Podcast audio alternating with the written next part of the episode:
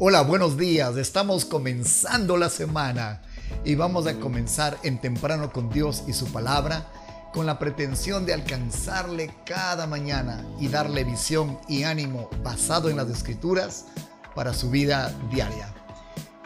Lucas capítulo 2 versículo 41 dice así. Iban sus padres todos los años a Jerusalén en la fiesta de la Pascua. Y cuando tuvo 12 años, subieron a Jerusalén conforme a la costumbre de la fiesta. Y Lucas 4:16 en la habla hoy dice, Jesús fue a Nazaret, el pueblo donde se había criado. El sábado entró en la sinagoga como era su costumbre y se puso de pie para leer las escrituras. Con ustedes esta mañana los siete hábitos de la gente altamente bendecida.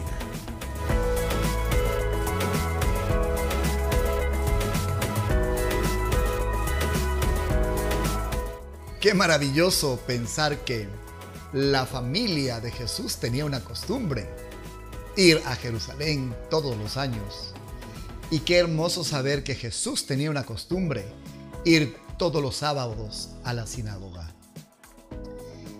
Esta mañana queremos darle algunos consejos que tienen que ver con formar hábitos para nuestra vida.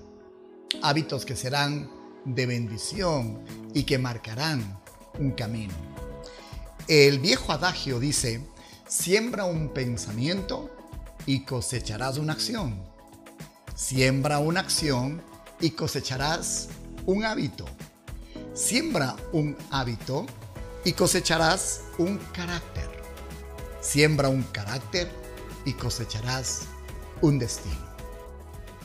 Quiero decirle que en el ministerio donde estamos, es exactamente eso lo que ha ido trazando el camino que hoy por hoy cada día tiene más y más proyección.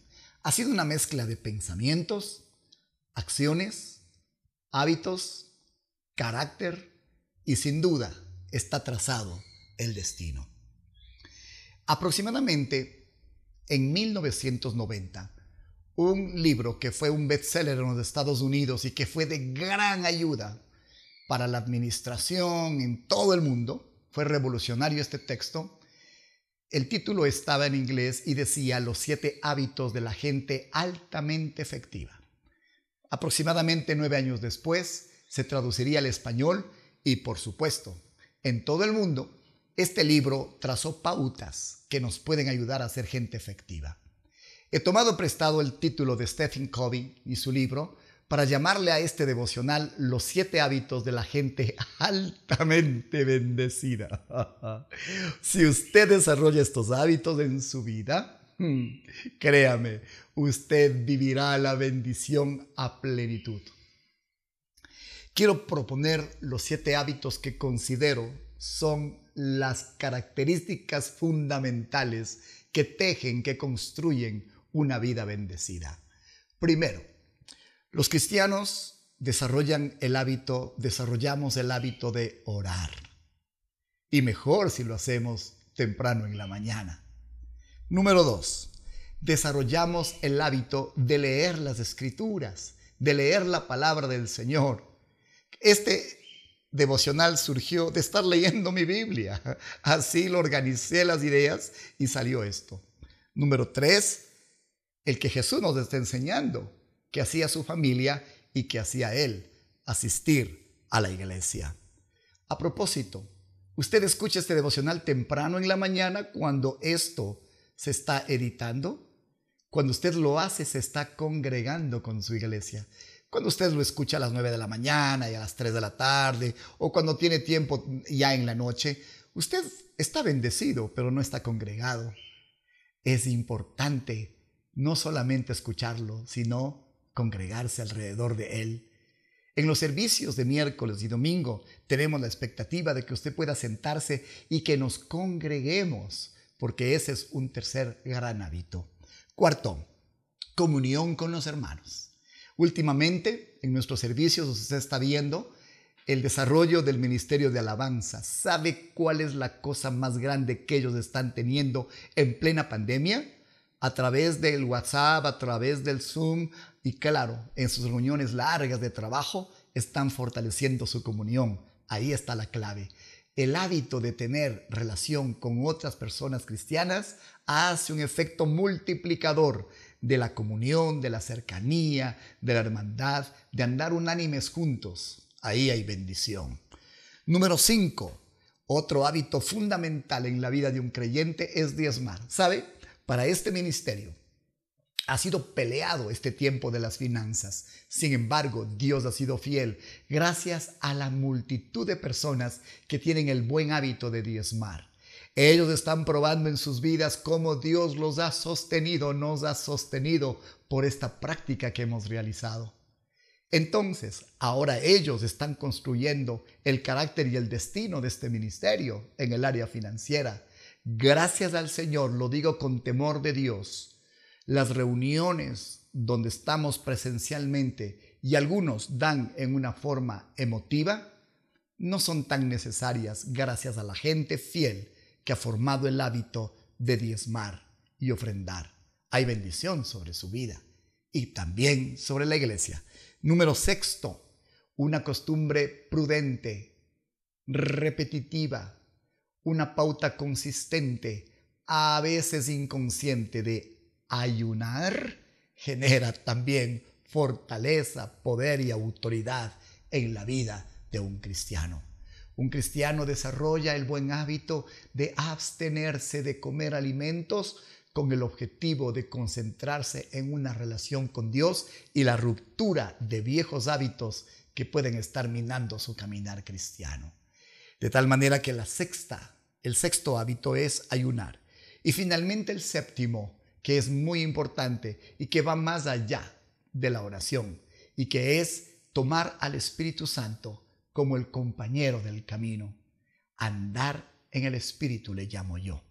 Cuando el andar en el Espíritu está en su vida, usted aprende a sentirle, a entenderle, a preguntarle, a decidir por él, a escoger con él.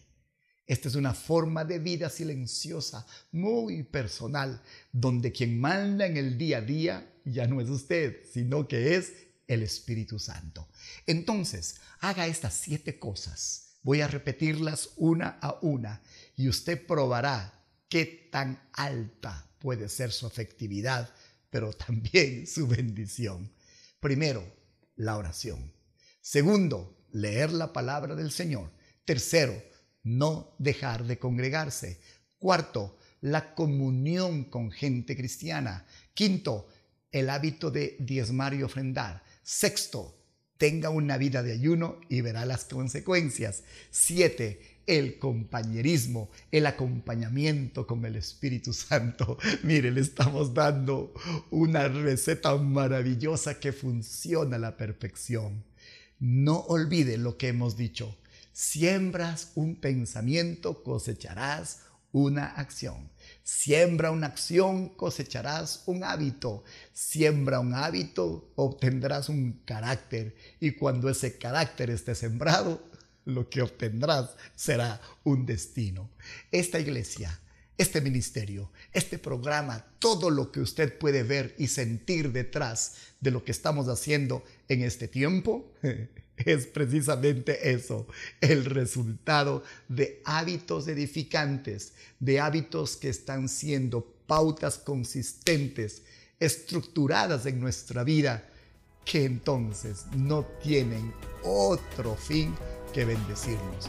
Practique estos siete hábitos de la gente altamente bendecida.